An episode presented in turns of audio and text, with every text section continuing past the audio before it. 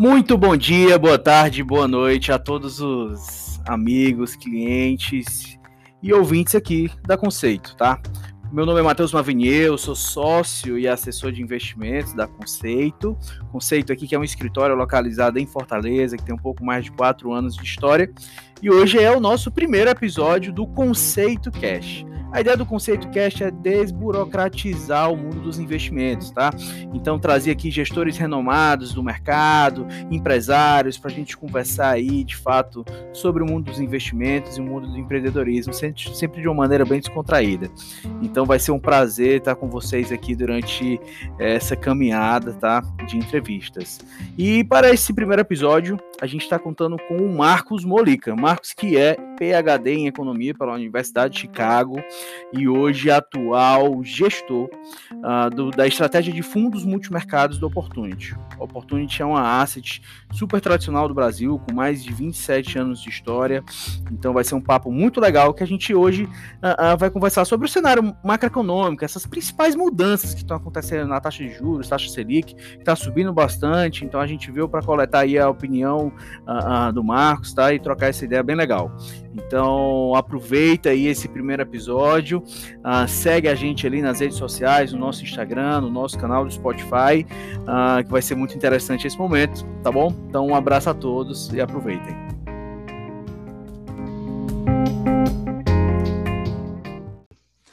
Então, pessoal, hoje a gente está aqui com o Marcos Molic, o time da Opportunity, uh, no nosso Conceito Cash. É, e a gente vai conversar um pouquinho sobre um, é, a nossa posição macroeconômica no Brasil, tirar aqui algumas dúvidas uh, sobre as mudanças. A gente tem sentido muito esse ano, a, a, por exemplo, a alta na taxa da Selic. É, e a ideia, Marcos, é a gente ter esse bate-papo, tá? E para a gente iniciar, o, o, principal relatório macroeconômico, que é o relatório Focus, né, emitido pelo Banco Central, ele vem mudando bastante as suas projeções. É, então você vê a taxa Selic está tá subindo bastante e a cada segunda-feira vem aumentando aí as projeções de inflação junto com a, a juros e câmbio. E aí eu queria que você comentasse aí para nós qual é o principal motivo dessa mudança, tá? E o relatório ele está sendo atrasado para o que está acontecendo na economia? Qual é a visão de vocês nesse sentido? Bom, eu acho que o relatório Focus é sempre um pouco atrasado, né? Ele, em relação ao mercado, eu acho que os analistas não têm uma, eles vão atualizando à medida que as informações vão chegando e nem todos atualizam é, ao mesmo tempo. Então, ele tem uma certa inércia e está um pouco atrasado em relação às informações que a gente tem do mercado. É, mas eu acho que eles acabam convergindo os dois, os dois conceitos, tá? O que vem acontecendo é, é que a gente está passando um momento difícil de inflação, em que a gente está vendo seguidos choques de preços é, atingindo a economia. Então, é, o principal deles vem da parte de commodities. A gente teve uma alta muito forte de commodities é, em vários setores, do complexo de commodities, e isso é, tem um impacto grande no nosso índice de preço, que, tem, que é muito, tem um peso grande na parte de alimentação. Então, a gente é, viu isso repercutir no índice, que, e isso não foi muito atenuado pela uma apreciação do câmbio. Né? A gente viveu por motivos é, diversos aqui, risco doméstico grande, político, a gente não viu o câmbio apreciar para amortecer esse efeito da alta da, das commodities, que seria natural para um país que, que é tão grande como exportador de, de matéria-prima como o Brasil é. Então, isso acabou impactando a inflação e está deslocando. Mais recentemente, a gente começou a ter um choque na parte de tarifas elétricas, né? Por conta do risco hídrico, as tarifas estão subindo muito rapidamente e a última rodada de ajustes aí, eu acho, no IPCA veio predominantemente desses reajustes de tarifas elétricas. É, a inflação de 2020, de, de 2021 está muito contaminada, a gente já está perto de 6,5 rodando aí. A preocupação do Banco Central foi que isso começou a contaminar as expectativas de 2022. É, desse lado, a gente até teve notícia positiva depois do último Copom. É, nos dois últimos focos, a gente teve uma ligeira queda aí das expectativas para 2022, provavelmente resultando da postura mais hawkish demonstrada pelo Banco Central. Excelente. Então é basicamente é, a Selic ela está vindo acompanhar essa alta da inflação que se deu nos últimos meses comparado com o que a gente viveu ali em, em 2019, por exemplo, e início de 2020 pré-pandemia. É isso? Marcos? É, então o Banco Central ele tem um, uma sistemática de atuação em que ele tem uma meta de inflação. É, a meta é, é, ele tem que atingir essa meta e, e para o ano que vem é uma meta de 3,5 é, e ele tem que subir os juros para evitar que esses efeitos é, primários aí no setor de commodities contaminem outros preços da economia. Então ele tem que partir para um processo de normalização. A inflação vem surpreendendo e aí o Banco Central está um pouco correndo atrás é, começou com aquela história do ajuste parcial, de que levar os juros é, para baixo, ia terminar a alta de juros abaixo da taxa neutra. No último Copom ele desistiu disso, está é, dizendo que vai para a taxa neutra, que a gente estima que é 6,5.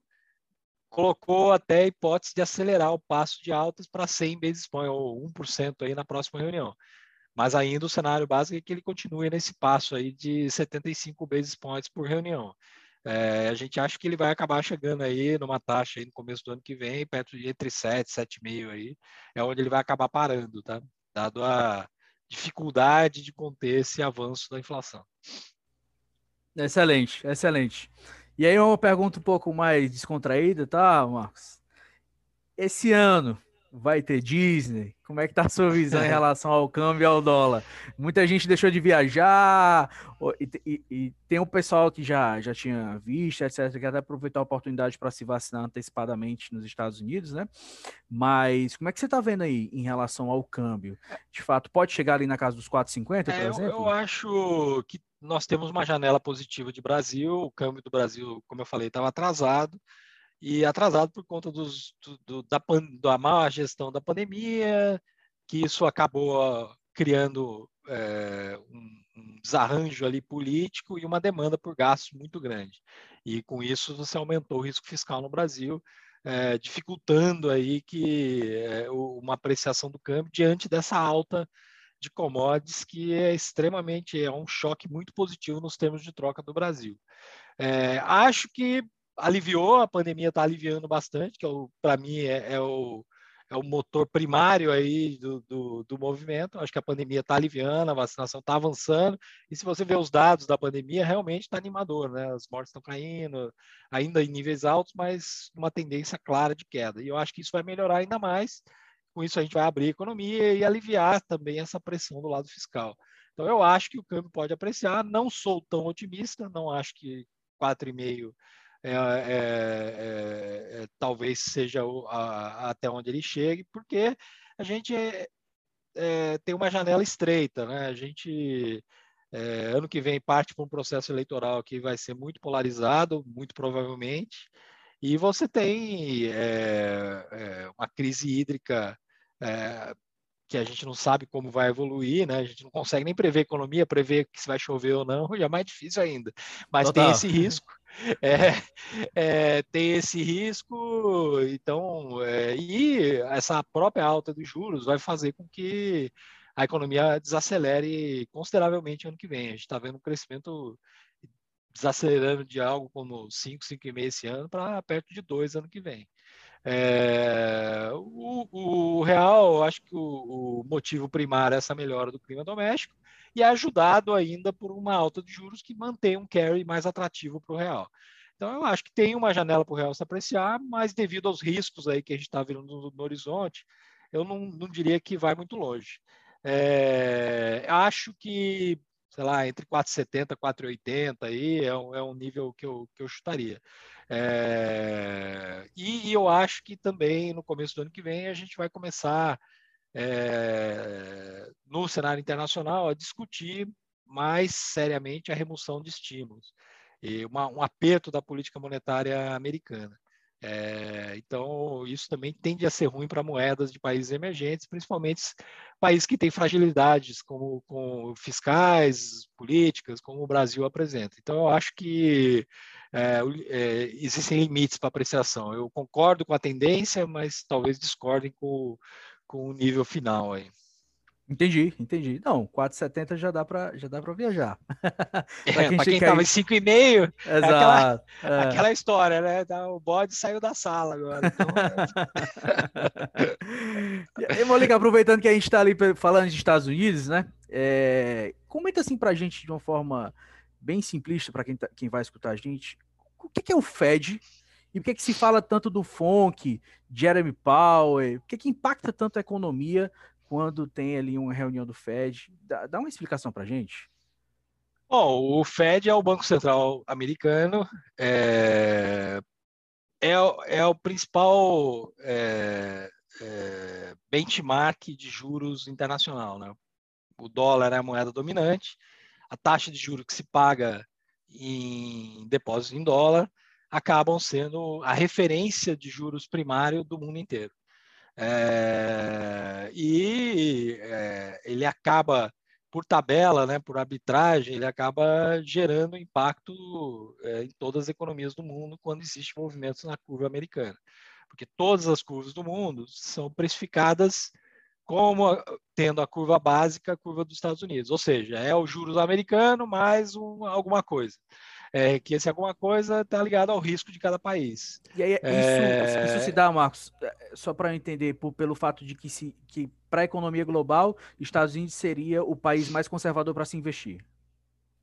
É isso risco. e a dominância do dólar também, né? O Entendi. dólar é a moeda que é a referência global, é, ainda é a reserva de valor internacional. Então a taxa de juros que se paga no dólar é acaba sendo a referência para todas as moedas do mundo. É, e tudo é precificado com base partindo dessa taxa de juros e daí você acrescenta diversos níveis de risco. É, então, quando muda a taxa básica, por tabela vai mudar toda a estrutura de risco, de, de taxa de juros do mundo. É, e o dólar começa a ficar mais competitivo.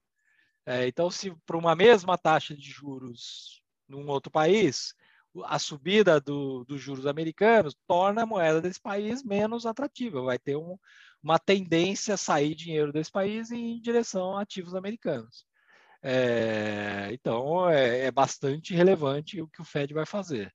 E o Fed é o Banco Central americano que, nas reuniões do é, é FOMC que você falou, que é o, é, é o Comitê de Política Monetária, é, são as ocasiões em que você reúne os diretores do Fed para a tomada de decisão sobre, sobre a política monetária. Seria o nosso Copom. Seria o nosso o equivalente ao nosso Copom.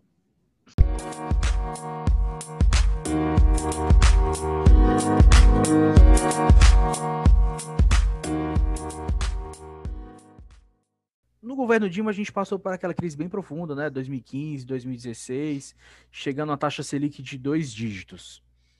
Na, na tua perspectiva, por que que na economia atual do Brasil, nosso cenário político atual, é, não tem esse risco de chegar nesses dois dígitos? Qual é a grande diferença na tua é, visão? É, eu acho que as instituições é, se fortaleceram muito, né? É por isso que a gente sempre enfatizou a importância de manutenção de todo o arcabouço institucional fiscal que foi construído desde o fim do governo Dilma. Em particular, é, o teto de gastos. Eu acho que isso foi um ganho muito importante, é, que limita o crescimento das despesas do setor público e, com isso, traz credibilidade para a política fiscal. E você viu que no meio da crise, essa foi toda a discussão. Né? Houve momentos em que é, você ameaçou o teto de gastos. Então, eu acho que isso foi um avanço importante. O Banco Central também, eu acho que evoluiu, né? Você está com o Banco Central hoje muito mais independente, inclusive a gente passou o, o, o projeto de autonomia do Banco Central, que estava parado há, há muito tempo. Isso traz uma, é importante para reforçar a credibilidade do Banco Central e separar é, as decisões de política monetária das decisões políticas, né? Porque agora os mandatos do presidente e dos diretores do Banco Central são é, não são simultâneos aos, aos, mandatos presidenciais. Então, isso faz com que a influência política no comitê seja bem menor. No governo Dilma havia uma, uma simbiose é, muito ruim entre o Banco Central e o lado político. Então, e além disso, você tem o sistema de meta de inflação que está reforçando a credibilidade ano após ano. É, e a meta está declinante, a gente está indo para 2024 aí com uma inflação de 3, que é um patamar aí internacional de, de juros aí de, compatível com os países emergentes.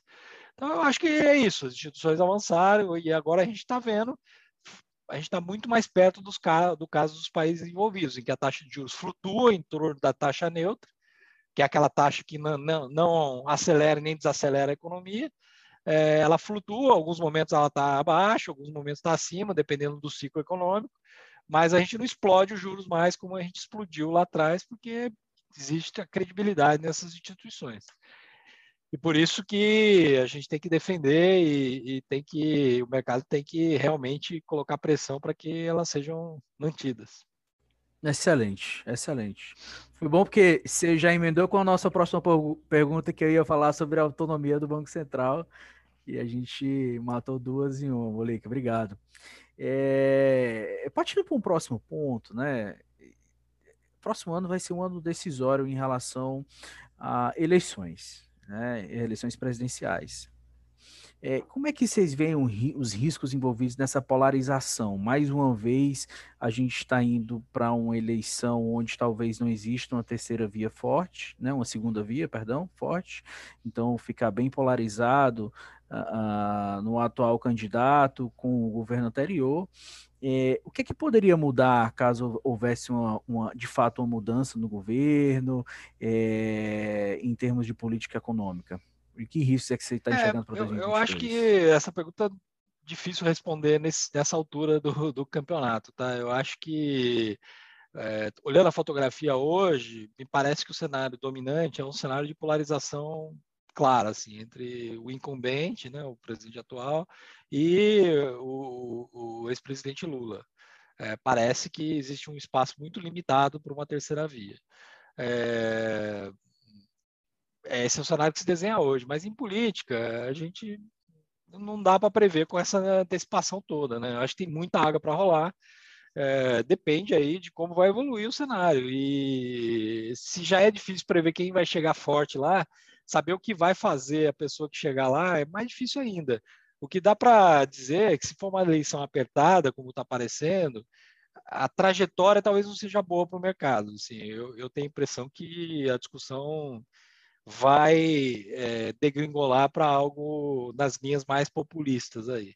E isso tende a assustar o mercado num primeiro momento. Depois que sentar lá, quem sentar lá, eu acho que acaba a cadeira acaba trazendo um pouco de bom senso. É, não vai querer tocar fogo na, casa que acabou de, de, de, fazer a mudança, entendeu?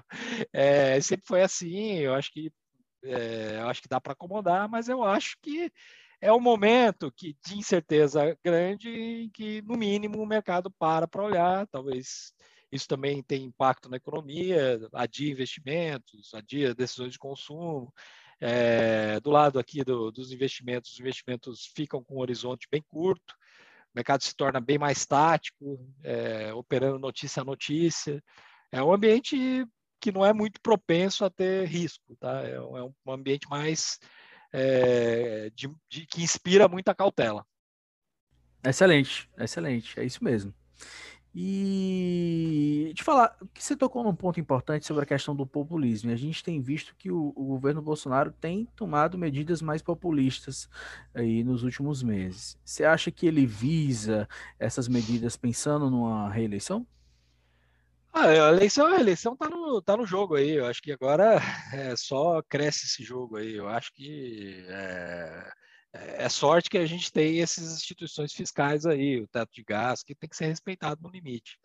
Lei de responsabilidade fiscal, tem é, é, regras também que impedem que você crie gastos em ano eleitoral. Eu acho que tudo isso é, é, ajuda você não degringolar para um populismo extremo mas tudo que for possível, e ano que vem, por exemplo, você tem espaço entre 25 e 30 bi de, de espaço no teto de gasto. Provavelmente isso vai ser usado com olho na eleição, né? Estamos falando em aumento de funcionalismo público, um reforço na Bolsa Família. É, é claro, é óbvio que isso tem, é, tem, tem fins eleitorais em, em última instância. Tá?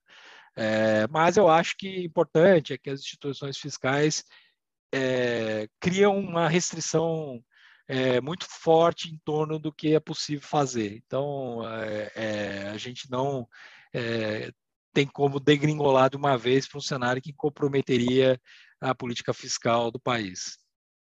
Entendi, entendi. Mônica, interessante assim, é, é, a gente passou, falou sobre política, falou um pouco sobre macroeconomia, mas agora se a gente passear aí pelo, pelo cenário dos investimentos, né? A gente uh, citou a alta da Selic. Como é que o investidor, pessoa física, ele consegue se beneficiar da melhor maneira desse movimento de alta na taxa de juros? Qual, qual, é, qual é, a alocação que é mais interessante para ele? O que é que, com toda a tua experiência de gestão, você acha que seria interessante para o investidor se posicionar nesse momento? É, eu acho que agora a, você está mudando a atratividade relativa da renda fixa, né? É, então, é, quando você sobe os juros, você tem é, a competição de títulos com menor risco pagando taxas mais atrativas. Para o investidor mais é, cauteloso, eu acho que nesses níveis aqui seria recomendado uma, uma alocação maior, talvez em NTNBs, que tem uma que pagam é, uma taxa de juros real, mais é, um, um, pedaço atrelado à inflação. Como você está com um cenário inflacionário ainda muito é, conturbado, muito pressionado, eu acho que acaba sendo um instrumento bastante defensivo e que tem uma, uma rentabilidade atrativa nesse momento. Se você quiser correr um pouco mais de risco, aí tem a, renda física pré-fixada, em que você já entra numa taxa de juros dada. Se você pegar aí 10 anos do Brasil, aí está acima de 9%. É, então, é um, é um retorno bastante expressivo, mas envolve mais risco é, porque você vai travar numa taxa que vai atravessar vários cenários aí, você não sabe o que pode acontecer no Brasil, mas é, é uma taxa atrativa, né? 9% ao ano. É, no investimento você pode procurar no mundo inteiro, acho que são pouquíssimos países que oferecem uma atratividade desse tamanho. Então aí depende um pouco agora do perfil de risco do seu investidor. É, aí fazer um mix entre essa pré-fixado e, e pós-fixado, mas eu, eu acho que reforço ainda que eu acho que a gente está numa flutuação mais natural da taxa de juros, tá? Então eu acho que ainda a participação de renda variável, de bolsa nos portfólios, eu acho que ela vai continuar expandindo, tá? Eu acho que isso não vai ser suficiente para acabar com esse movimento que a gente vem, vem, vem vendo aí ah, nos últimos anos. Eu acho que a participação é muito pequena, o investidor ainda está aprendendo, não é esse movimento de alto de juros que vai bloquear isso. Então, eu acho que é, é, também não, não desanimaria com a Bolsa, não. Eu acho que continua é, esse processo de aprendizagem, acho que tem que continuar. Então, ainda tem upside para o Ibovespa esse ano, Molika? Eu acho que sim, eu acho que sim. Eu acho que nós estamos aí no curto prazo aí, um pouco conturbado aí com os problemas políticos aí, um pouco essa reforma aí fiscal caiu um pouco mal no mercado, né? Porque ela aumenta a, a carga tributária das empresas, mas eu acho que ela não vai ficar como ela foi apresentada. Você vai acabar no processo de tramitação, vai dar uma, uma suavizada e uma amenizada aí na alta da, da, da carga tributária para as empresas. E eu acho que aí a bolsa volta para a trajetória que a gente estava uh, enxergando aí antes dessa é, dessa proposta. Os 145 mil pontos é um, é um valor palpável? Qual é o call aí dentro da Opportunity? Olha, é, é difícil. A gente, é, na verdade, a gente acha que tem, tem, tem uma alta, mas a bolsa, falar em bolsa como um todo, eu acho que é meio é, é enganador às vezes, né? Porque tem, é, é, um, é uma cesta ali que tem todo tipo de investimento ali dentro.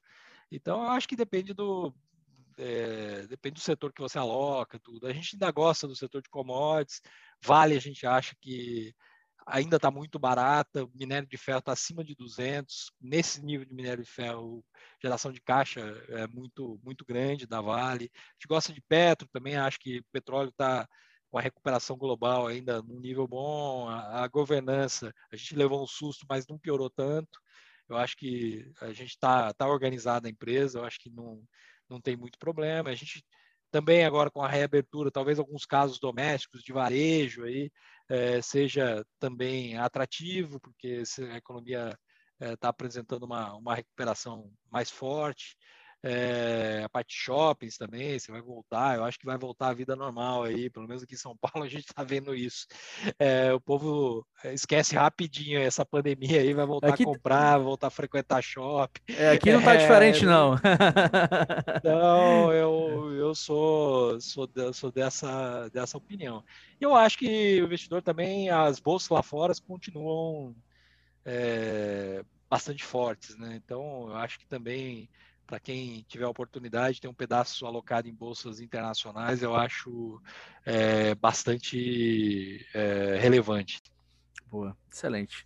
Para a gente fi finalizar, Molica, assim, é, o investidor ele é muito importante estar, estar próximo de um gestor qualificado, né? E, e a oportunidade que a gente vê hoje, uma casa muito tradicional no Brasil, né? 27 anos de história, tem excelentes veículos ali de investimento, como, por exemplo, o Opportunity Total, o Market, veículo de previdência, né? É, comentem um pouquinho para mim como é que é assim a, a questão da gestão e, e, o tipo de portfólio e para quem ele é indicado cada, cada veículo desse? Ah, o, o, eu sou responsável pelos fundos multimercado, né? Então, é, o Total e o, e o Martin e o Previdência, né? É, como o nome diz, é, é um fundo que tem uma flexibilidade grande, pode atuar em vários mercados, em várias direções, e qualquer direção do mercado, tá? É, então a gente pode estar apostando na alta da bolsa, na baixa da bolsa, alta do dólar, baixa do dólar, a gente pode estar é, investido em Brasil, investido em qualquer país do mundo, investido em commodities. Então, tem uma flexibilidade grande no portfólio.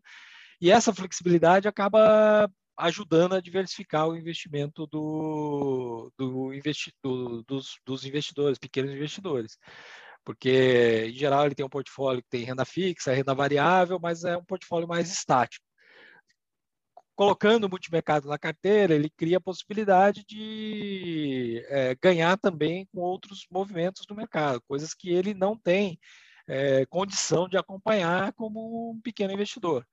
Então, eu tenho condição de ganhar dinheiro no México, é, aproveitar oportunidades na Europa, aproveitar oportunidades na Ásia, aproveitar oportunidades de commodities.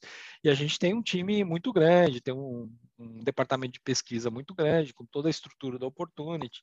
E isso ajuda a gente a, a monitorar todas essas oportunidades. É, então, eu acho que deveria o multimercado, não particularmente o Opportunity, mas o multimercado em geral, deveria fazer parte do portfólio, sim, uma parcela é, relevante até do, do, do, portfólio do pequeno investidor, que pelas restrições aí, é, físicas aí, de recursos, não tem condição de estar tá acompanhando o volume de informação que a gente acompanha. Então, com isso, ele participa de oportunidades que estão aparecendo em lugares que ele nem, nem estaria completamente fora do radar dele. Bacana. E, e Mônica, é, tem alguma diferença de alocação é, dos fundos de previdência e de não previdência? Porque normalmente o investidor de previdência ele pensa no horizonte de investimentos mais longo. Né? Conta aí para mim. É, eu, não, a gente tenta, no nosso Previdência, a gente tenta espelhar o total é, da melhor maneira possível, tá? Então, é, ele, ele só não consegue ser 100% fiel porque existem restrições no mercado de previdência, é, de investimento exterior, investimento de alocação, alavancagem e tal. Então, é muito mais restrito o mercado de previdência. Isso impede que replique 100% total. E a gente também evita trades muito táticos assim do total dentro do, do Previdência. Trades que a gente está vendo curto, assim, é, a gente tenta, tenta evitar colocar os trades mais estrutural é, dentro do Previdência. Mas se for ver é, a evolução das cotas dos dois fundos é muito parecida, assim, muito parecida. É, eu acho que é, isso é, dá acesso ao investidor de previdência no nosso fundo. E a gente não é um fundo é, é, de, de, de, alta frequência, né? A gente tende a ser a pegar os movimentos mais com fundamentos, né? Então, nesse sentido, acho que a previdência deveria mesmo ser bem perto do total.